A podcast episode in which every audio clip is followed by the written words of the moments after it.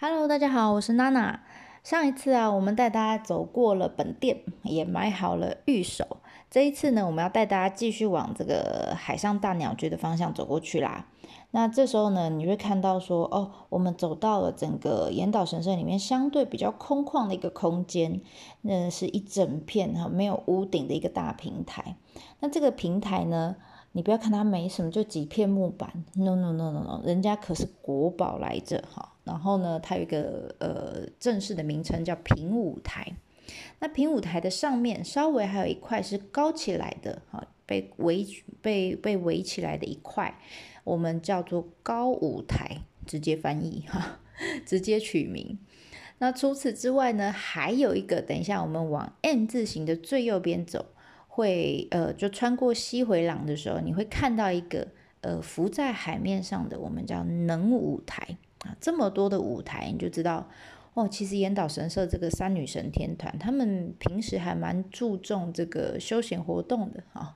那为了让这个三女神呢，随时可以看到很丰富的艺能表演呢，就硬是要在海上面搞了三个舞台才够热闹。那其实这刚好也是跟大家会来这边跟三女神求财哈，才艺的财相呼应嘛哈，所以我们这一次呢就来看看呃到底这几个舞台有什么有趣的地方。那如果你是第一次呃听娜娜的节目的话，这边稍微跟您说明一下，呃这几篇呢主要是呃。边走边看片哈，这些内容是之前我在出团的时候，只要时间足够，或者是团员有兴趣的话，那我们就会边走边看，然后边解说的一个内容笔记。那如果你是还没有去过的人，啊，还没有去过岩岛神社的，我建议你可以先听听看。那以后有机会实际去到岩岛神社的时候呢，那你就可以带着这篇 podcast，那跟着娜娜的声音一边走一边看，这样子。那如果你是已经去过的人，那我们就闭上眼睛来好好的回味，回想一下你当时去的岩岛神社有没有看到这些东西呢？好，那一开始我们先讲平舞台哈，来到平舞台的时候，你会觉得哇，视野很开阔，因为没有屋顶嘛哈。那但是呢，其实这个舞台啊，在平清盛扩建这个岩岛神社之前，它其实不存在的，也就是说平清盛搞出来的。好，那为什么要搞这个舞台哈？嗯，话说那个时候啊，平清盛为了在这边举办一个大会，供养大会。什么叫供养大会呢？有一点点类似我们台湾现在不是到处都在办这个普渡大会啊？对，没错，他们就会办一呃摆一些贡品啦，然后来呃送给已故的亲友们享用。那这样讲还大家应该知道意思嘛？那同时呢，也会请和尚来帮忙诵经。那你也知道哈，这个财大气粗、官位高的这个平清盛，怎么可能随便办办呢？对不对？他一定要把它搞得很大哈。所以呢，他请来了一千名和尚来诵经。那同时呢，再加上了一些来观礼的亲朋好友们，你知道。整个岩岛神社就在海上腹地已经没有那么大了哈，那搞了一千名和尚来，所以一定没有地方站嘛，还要放贡品，怎么是那空间怎么够呢？所以啊，他就决定在这个本店前面呢，就建造了这个临时的平台。那后来因为每一年都搞一次嘛，所以干脆就慢慢就把这个平台给留下来，变成一个这个常设的设施了。但它原本的设定其实是临时性的设施。所以其实到现在哈，就是你现在脚底下踩的这些木板们哈，其实他们还是有这个临时性设施的这个概念。什么意思呢？就是你看这些木板，它其实呃，它有点像是一片，你把它想象成一片大竹筏，它就是把这些木板们绑在一起，然后像一大片有点这个像竹筏的样子，它就放在下面的柱子上面而已，它并没有把它绑死哈。所以海水来的时候，它也浮起来。好，当然这个浪要够大了，因为很重哈。那这个概念有点像是我们现在去听，像比如说你去中正纪念堂啊等等这些户外的演唱会的时候，你会看到他们临时搭建的舞台，是不是就大概就是这个概念？而且你又同时发现说，哦，这个木板的细缝呢，又比刚刚我们在东回廊那边看到的稍微再宽了一点。好，当然它也是有它的功能性存在的，就是干嘛？帮本店挡煞，挡什么？挡住这个海浪的冲击力道嘛。好，所以呢，其实这个平舞台，第一个，当然它是临时扩增出来用的这个舞台。好，那第二个，它有这个帮忙挡上的功能。好，所以两个功能在。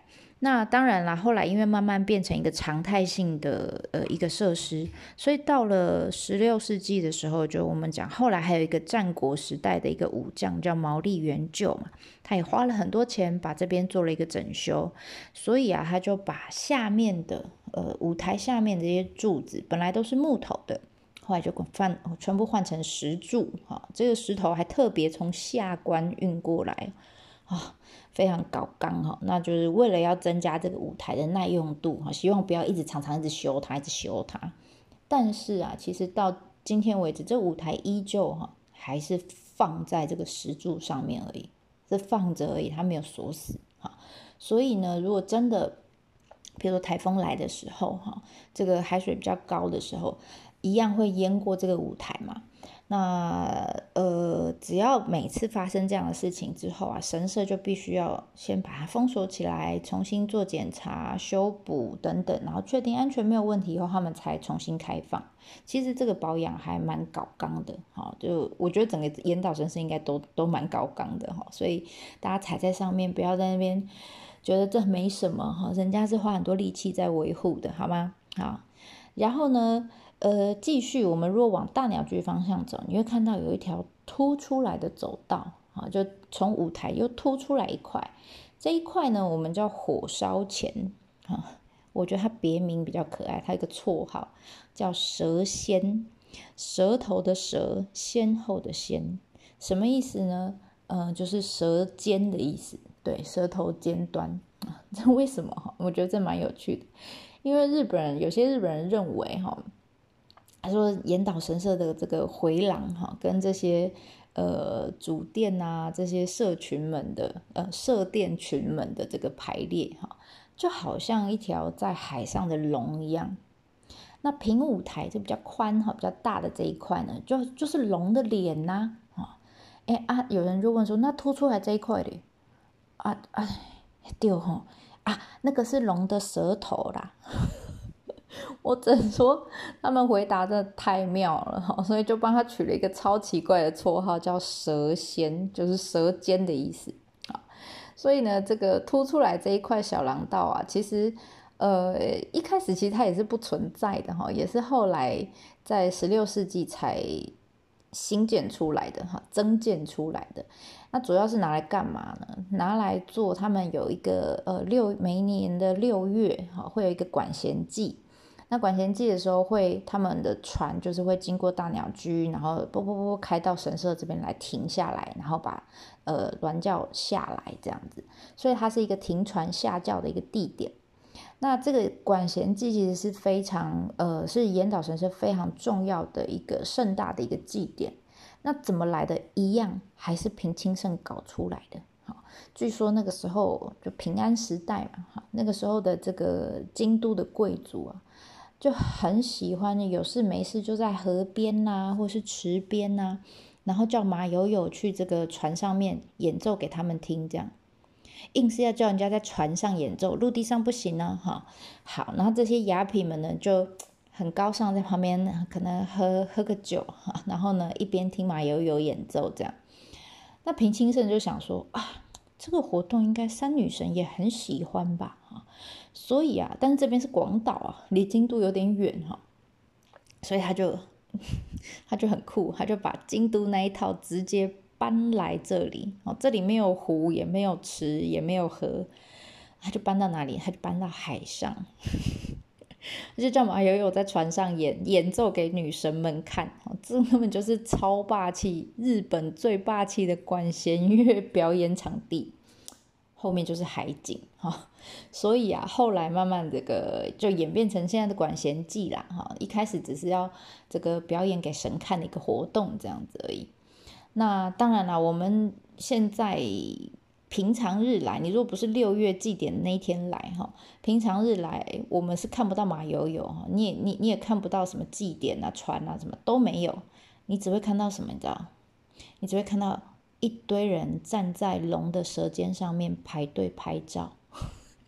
为什么？因为你站在这里拍照，后面就是大鸟居跟海景，这个景超棒的。所以呢，所有的人都会在这边拍照啊。等你排到的时候，你会觉得很尴尬，因为后面所有在排队的人都会看着你 啊。所以你摆什么 pose，你都觉得很尴尬。但还是会要来这边拍哈，因为这个景最漂亮。OK，那大家记得拍照的时候小心，不要跌下去了哈。好，这是平舞台。那平舞台，我们刚刚讲，它上面其实还有一块被围起来比较高的这个平台，我们叫高舞台。那其实它呃，连同整个平舞台加起来有一个合称呐，叫板舞台，木板的板啊。那这个板舞台呢，跟大阪的四天王寺还有筑吉大社哈，他们的十五台合称啊，日本三大舞台。没关系，这不重要。总之就是要告诉你说，哦，它很了不起，这样哈。好，那这个舞台怎么来的？毫无意外，一样又是平清盛搞出来的啊，因为他觉得哦，除了请马友友在这个船上演奏，可能还不太够，所以呢，特别的。把呃把那个在大阪四天王寺表演的这个演奏乐团跟舞台剧团全部都给他请到岩岛神社来，一样表演给三女神看。这概念就是真的，就是我们台湾也会有嘛，就是会请歌仔戏团，有没有布袋戏团，特别到庙前。以我的年纪哈，我小时候不要说小时候啦，前两年我也都还看过，真的就在表靠。哦，就表演给神明看，所以那舞台正面一定是面对神明的，有没有？然后我们人，我们一般民众只是在旁边加减看，主要是要演给神看的。那这些舞台当然也是临时搭建，而且是可以拆卸式的那一种。所以啊，这个高舞台你现在看到比较固定的这个形式，其实是后来很近代了哈，在江户时代建立的。好，那这样子。这个舞台呢，它上面请我们说，呃，这个平清盛请了这些乐团呐，哈，舞台剧团来这边表演，表演什么哈？他这个表演我们叫雅乐啊，雅乐。其实他表演的剧码非常固定，大概就那几出在换。好，那呃，这个是什么东西呢？大部分都是从中国或者是从朝鲜传过来的那种宫廷雅乐。剧情但也就是呃中国的故事比较多哈，最有名的一个剧嘛就是《兰陵王》啊，嗯，那其实一年当中大概有十几次的祭典活动你都可以看到雅乐的表演，但很可惜我目前为止我都还没有遇到过哈，所以呢就上网去找呃这个 雅乐的这个影片，好，如果你有兴趣的话，你可以上我方格子上面，我会把影片的链接用在上面哈。那，呃，雅乐呢，还蛮，我个人觉得蛮，嗯的，哈，什么意思呢？因为你这种表演，就是你会看到雅乐这个舞者，哈，他就穿他穿的很华丽，哈，然后非常呃这个漂亮的一个古典服饰，然后呢，他会用非常缓慢又很僵硬的动作，感觉好像在做国民健康操。哈，或者是在舞台上面很缓慢的走来走去，然后搭配旁边那种，就是它的配乐，就是可能是笛子啊、琵琶、古筝啊，咦喂咦喂这样子的声音哈。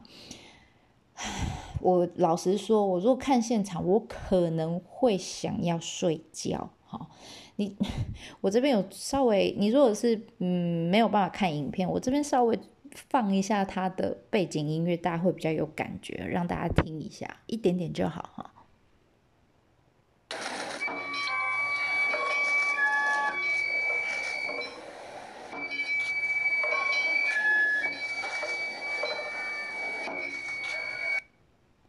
好，大概就是这样的感觉。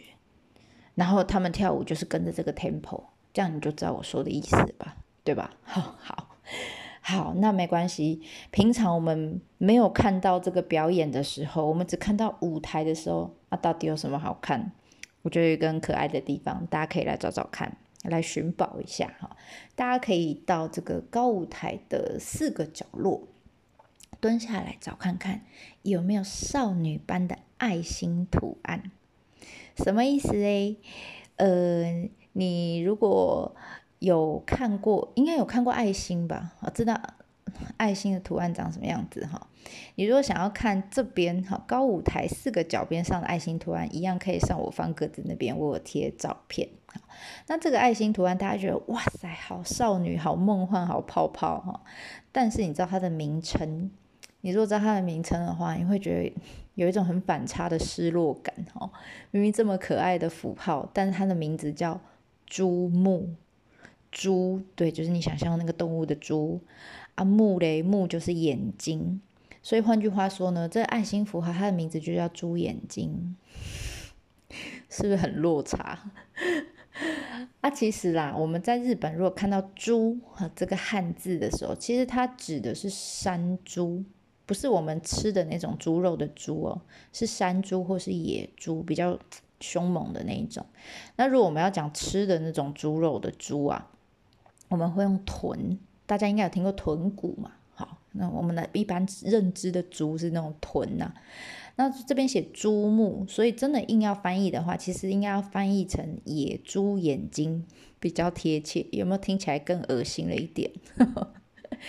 那到底为什么会有这个？为什么哈这边要搞一个野猪眼睛哈？其实由来有很多说法啦哈。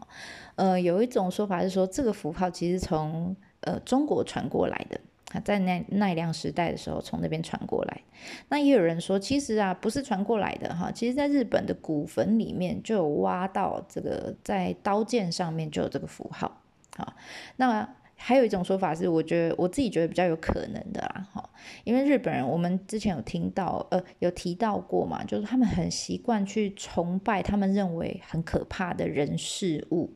他们觉得只要把他捧高高的，哈，讨好他，他只要不生气，哈，我们好好按打他，他就不会来危害人间，然后甚至呢还会保护我们一般大众这样，所以有点像像我们前面讲菅原道真啊，哦，或者是日本人他们在屋顶上常会出现一些鬼瓦等等，哈，就是这个道理，会放一些很可怕的。可能放钟馗，哦的脸在那边这样，那所以就是这个道理。他们觉得山猪这种动动物是非常凶猛的野兽，所以啊，你知道其实到现在哈，呃，像我之前去过一个小岛上面，我是要去找猫的，哈，那是一个猫岛。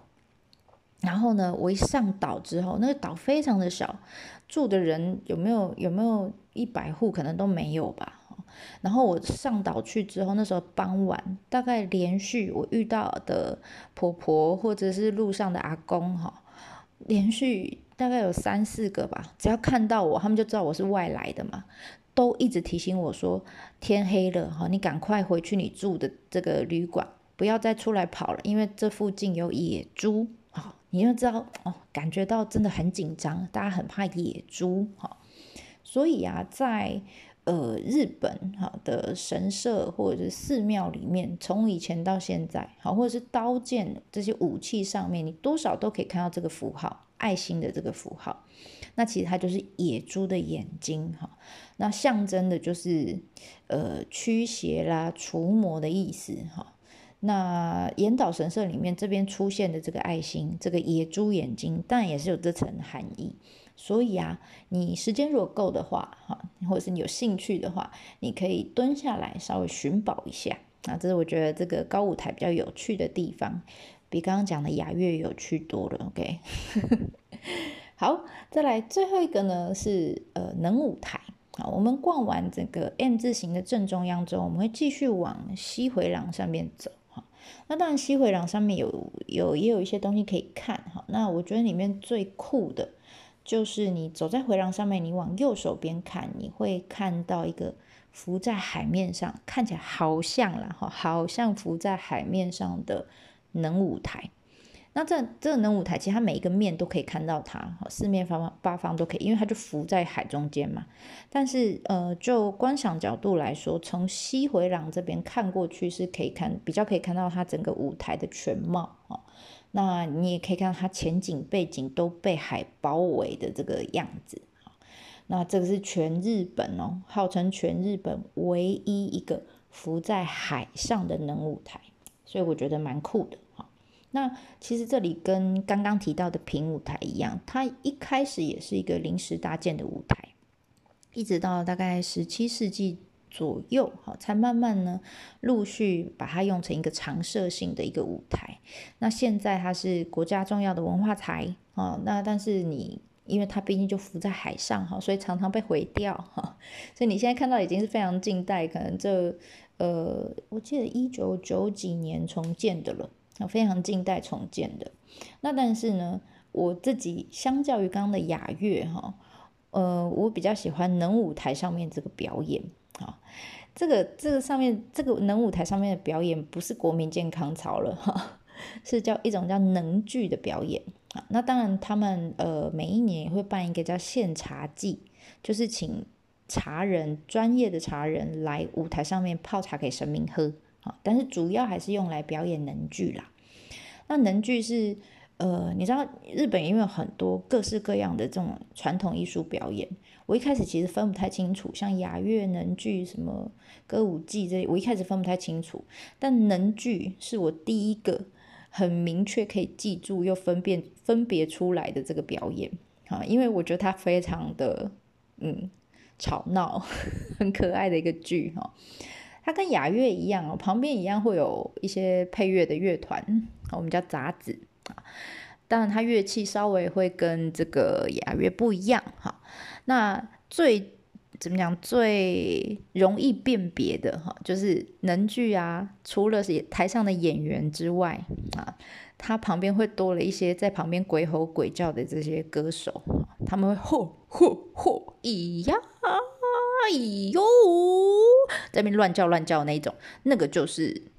呃，对，就是能剧，然后还有一个就是，嗯，比较有特色，跟其他这些剧不一样，就是它的剧情哈，不像刚刚我们雅乐讲，就是一些中国传统的一些故事哈，它比较能剧比较天马行空一点哈，常常会有一些神明啦、鬼魂啊、精灵啊出现，比较有想象力的一些剧情。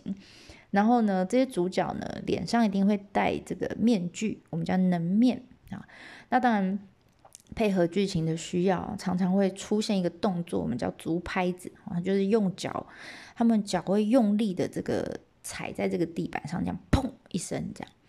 那所以如果啦哈，如果你有对能剧有兴趣哈，呃，就是对鬼吼鬼叫有兴趣的朋友，你也可以点开我方格子里面，我有放这个，就在这个。能舞台哈，就在岩岛神社这个能舞台上面表演的一个能剧的片段哈。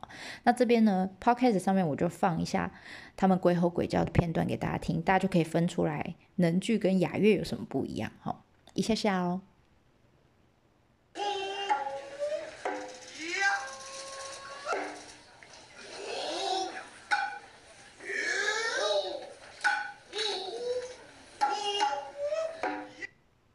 好，你看有没有一下又咿呀，一下又咿哟，对不对？好，所以我觉得很可爱哈，就我很喜欢学他们鬼吼鬼叫哈。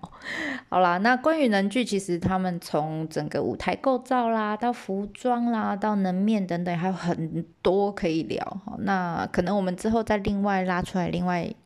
再来讲一集吧，哈，因为如果我这样讲下去，岩岛神社可能要介绍第介绍到第十篇，我也结束不了，哈。那一样，我们也是把重点放在，如果你来的时候是没有表演可以看的时候，那我们看这个呃能舞台是要看什么？哈，当然了，如果其实不不不只限于岩岛神社的能舞台，哈，如果这里是你第一个看到的能舞台。第一个认识的能舞台，那我们可以先把眼光聚焦在呃这个舞台的背景上面。你会发现，它舞台的这个背景上面呢，画了一棵松树啊。那这是所有的这个能舞台。都会画的，一定会有的东西。好，为什么要画松树？哈，因为以前的日本人认为啊，他们觉得呃神明的灵哈会附依附在这个老松，尤其要老松哦，年轻来不行，要老的松树上头。所以啊，他们这个以前要演出能剧哈，要给神明看的时候啊，他们就想啊，那神明在哪里？神明在老松树里。好，所以呢，他们就在这个神社境内去找一棵老松树，然后就面对这棵松树开始搭起他的能舞台，是不是很可爱？好，所以每一次在这个神社里面搭的点可能都不一样哦。这一次找到这一棵，下次找到那一棵，这样。那这个时候，当然了，舞台下面也会有一般观众嘛，跟着看剧嘛，对不对？那但是这些观众他是背对着神明的，所以他们就想说啊，把这个舞台的背板想象成一面镜子，然后上面呢画了一棵老松树，是不是就象征好像这个呃？那个刚刚我们讲说有附着神明灵魂的老松树照镜子一样，好，它镜子里面的影像就是它直接用画的，画在这个舞台上，这样子呢，我们一般观众就可以正对着神明，好，然后就不会屁股对神明了，对不对？我们就正对神明，然后一边观赏能剧这样，所以我觉得诶，蛮有蛮有创意的哈，所以后面这个背景我们也叫呃镜板啊，就是就是这样来的，就相当于镜子嘛。好啦，那如果你是眼尖的朋友，你应该会发现，除了松树之外，啊，旁边还画了一个竹子，嗯，在侧边上面会有竹子在上面。那你会想到，哇，有松有竹，松竹，是不是觉得后面还要再接一个字梅嘛？对不对？松竹梅，对。我觉得这也是能舞台非常有很有趣的地方，哈，就。号称三个好朋友的松竹梅怎么可以拆开呢？对不对？那但是这里你怎么找？你找看看有没有梅呢？整个舞台上应该找不到了。好，你找不到梅花，你只找到松跟竹。你说，哎，为什么？为什么没有梅花？哈，因为啊，他们日本人认为啊，这个呃舞台上面能舞台哈，上面有松有竹，那还要加上梅花。整个舞台才算完整。那梅花是谁呢？就是能剧的演员。换句话说呢，要能剧的演员上台开演之后，这整个能啊才能算完整。好，就像这三个好朋友不能分开一样。这时候你应该会觉得，日本人到底可以有？多含蓄啊！到底可以把整个事情表达的多隐晦啊！我真的有点有时候有点受不了，对不对？很服了他们哦。总之啦，这个松跟竹啊，就是呃，其实不止岩岛神社的能舞台，你以后有机会在其他神社啊，或者是在其他呃地方看到能舞台的时候，记得哈，可以找一下有没有梅花，一定没有，但一定会有松跟竹。OK，好，那上面呢？这一次啊，我们大概介绍了三种舞台，哈，就是岩岛神社上面的三个舞台，其他剩嗯剩下的我们就等下一次，因为受限于节目长度的关系，哈，其他我们就下一次再继续做分享喽。